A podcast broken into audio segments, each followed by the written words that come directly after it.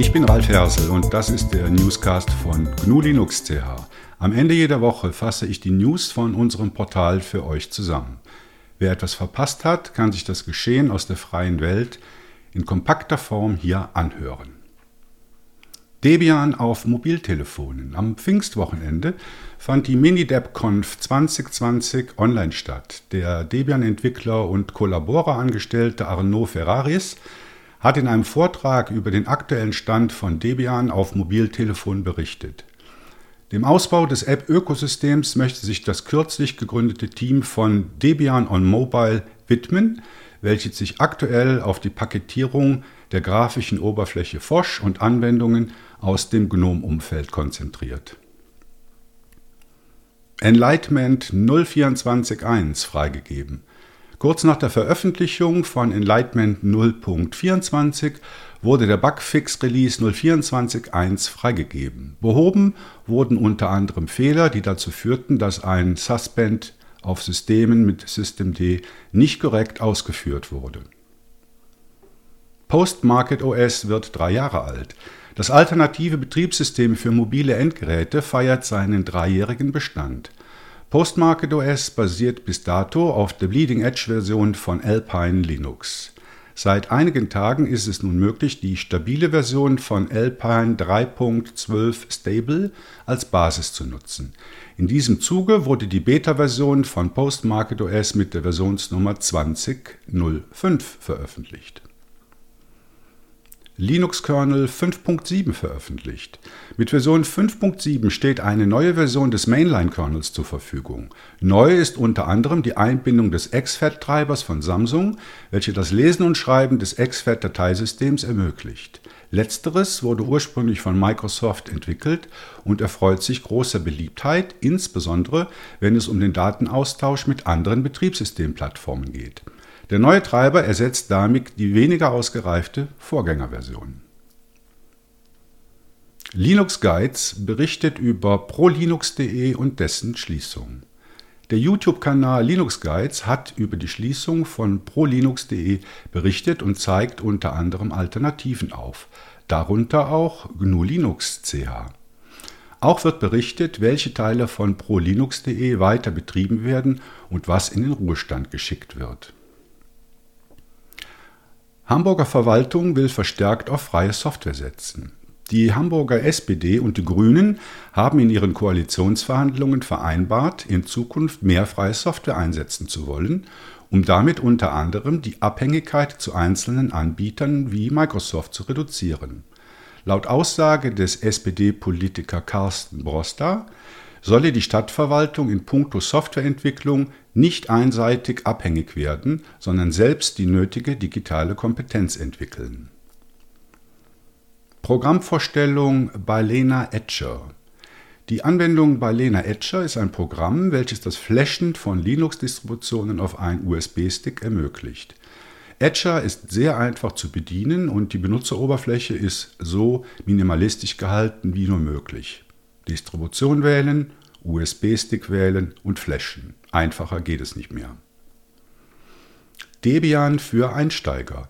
Der Einstieg in die Debian GNU Linux Distribution fällt oftmals schwer. Deutschsprachige Informationen existieren nur wenige und sind, wenn, dann meist nicht mehr aktuell. Nicht so beim Debian Einsteiger Tutorial im Debian Wiki. Es ist versionsagnostisch konzipiert und sollte auf alle aktuell unterstützten Debian-Versionen anwendbar sein. Programmvorstellung ActivityWatch. Viele Android-Nutzer kennen dieses Feature, Digital Balancing, Digital Wellbeing oder ähnliches und wünschen sich, dass es dieses Feature auch auf dem PC oder Laptop gibt. Mit der Open Source Software ActivityWatch wird genau dies möglich gemacht. Die Anwendung ActivityWatch ermöglicht es dem Benutzer, seine Aktivitäten auf seinem Gerät und auch im Webbrowser zu überwachen. Linux Lite 5.0 erschienen. Die leichtgewichtige Linux-Distribution Linux Lite ist in der Version 5 erschienen. Die Distribution richtet sich besonders an Windows-Umsteiger und basiert auf Ubuntu 20.04 LTS. In der aktuellen Version 5 mit dem Codenamen Emerald kommt der ebenfalls leichte Desktop XFCE in Version 4.14.2 zum Einsatz. Lenovo kündigt weitere Hardware mit vorinstalliertem Linux an. Bereits im April hatte Lenovo bekannt gegeben, einige ausgewählte ThinkPad-Modelle mit vorinstalliertem Fedora ausliefern zu wollen. Diese Pläne wurden nun erweitert. Bereits in diesem Monat möchte der Hersteller die gesamten ThinkStations und ThinkPad P Modellserie mit vorinstalliertem Ubuntu LTS anbieten. Devuan 3.0 veröffentlicht. Fast ein Jahr nach der Veröffentlichung von Debian 10, Codename Buster, ist es dem Team von Devuan gelungen, eine Systemd-freie Variante der Distribution zu erstellen. Die Version Beowulf 3.0.0 gilt damit als neuer Stable Release von Devuan. Sie basiert auf Debian Buster 10.4 und bringt den Linux-Kernel 4.19 mit. Nextcloud Hub in Version 19 erschienen. Neben der passwortlosen Authentifizierung und Neuerungen in der Chat- und Videokonferenz-App Talk 9 bringt die Version 9 Offline-Unterstützung für Android und iOS mit. Die Talk 9 Apps für Android und iOS enthalten zahlreiche weitere Verbesserungen in der Benutzeroberfläche und der Bedienbarkeit. Unter der Haube wurde auch die Geschwindigkeit von Nextcloud insgesamt erhöht. Programmvorstellung Stacer. Kaum ein PC-Laptop-Nutzer kennt dieses Problem nicht.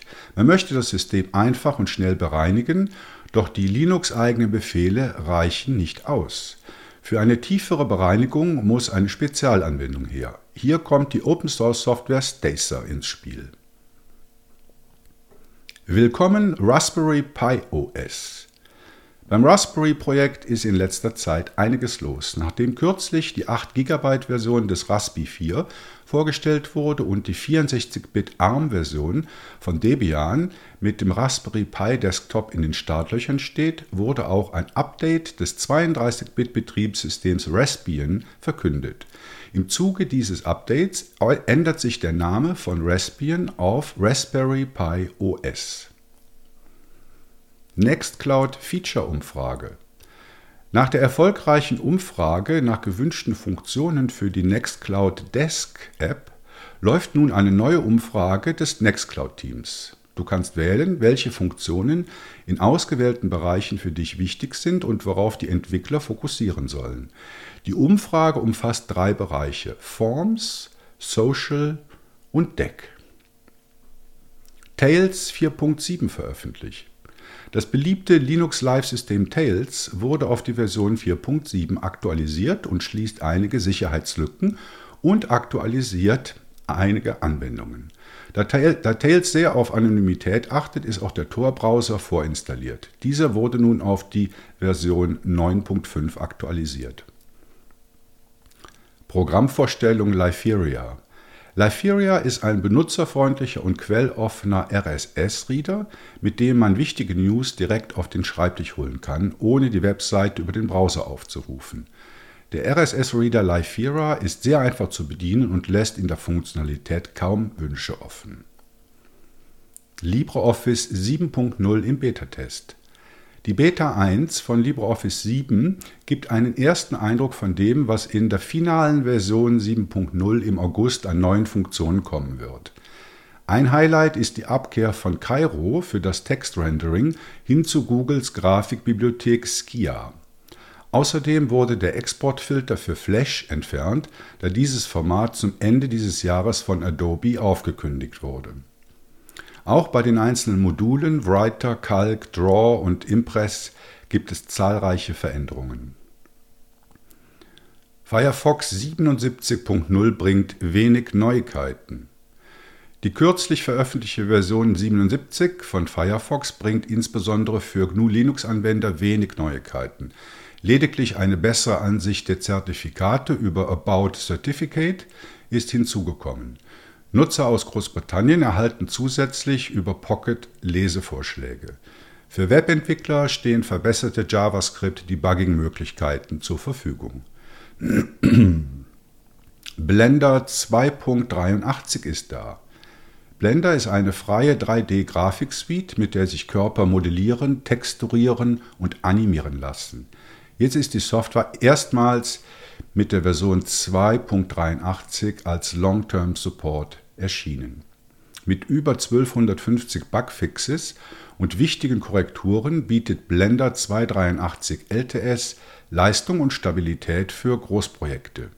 Zu den neuen Funktionen gehören Virtual Reality Unterstützung, OpenVDB Import, Rauschunterdrückung im OptiX Viewport und ein physikalisch aktivierter Tuchpinsel. Signal Messenger macht Gesichter unkenntlich. Mit der aktuellen Version des Signal Messengers für Android und iOS wurde eine neue Funktion eingeführt, welche es ermöglicht, Gesichter unkenntlich zu machen. Das sogenannte Blur-Feature, welches in die Bildbearbeitungsfunktion integriert wurde, hilft dabei, die Privatsphäre zu schützen, indem es Gesichter auf Fotos automatisch unkenntlich machen kann. Tipp: Aktuelle Chrome-Version unter Slackware installieren.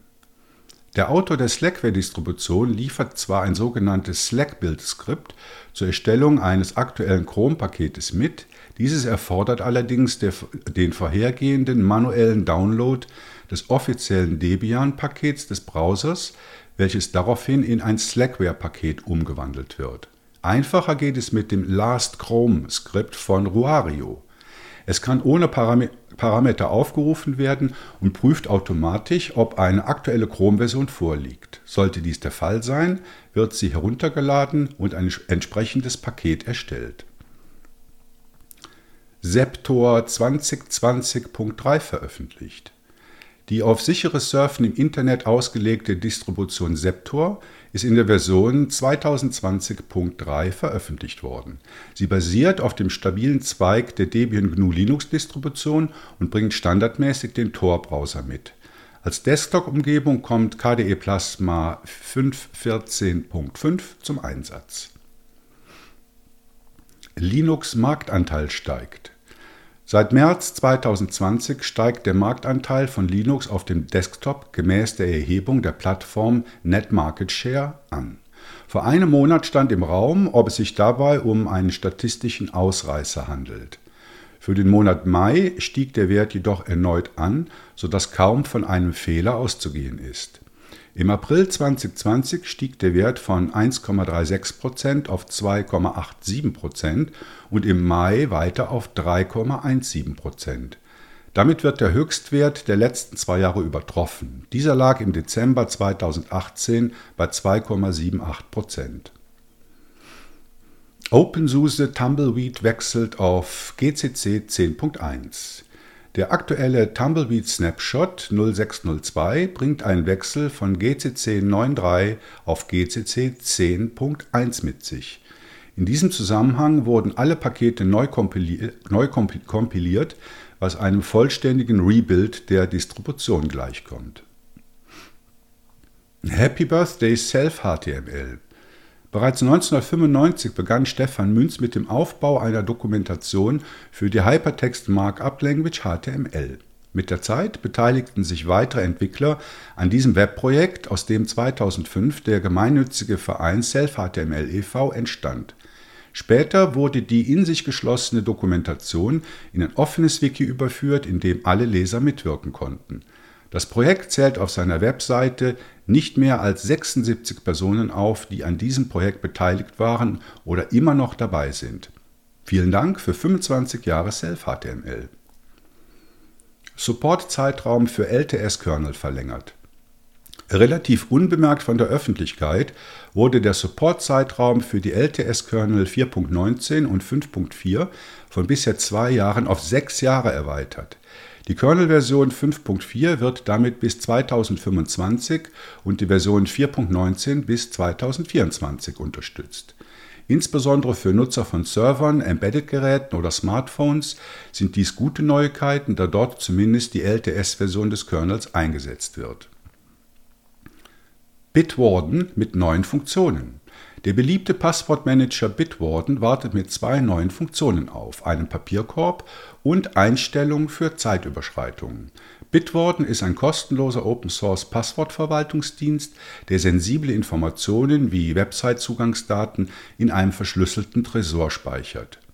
Vor der letzten Aktualisierung gab es in Bitwarden keine Möglichkeit, gelöschte Elemente wiederherzustellen. Nun gibt es einen Papierkorb, in dem gelöschte Objekte 30 Tage lang gespeichert werden. Elementary OS erlaubt Updates ohne Passworteingabe. Wie bereits bei vielen Distributionen der Fall, ist nun auch bei Elementary OS die Aktualisierung von bereits installierten Paketen über das App Center ohne Eingabe eines Passwortes möglich.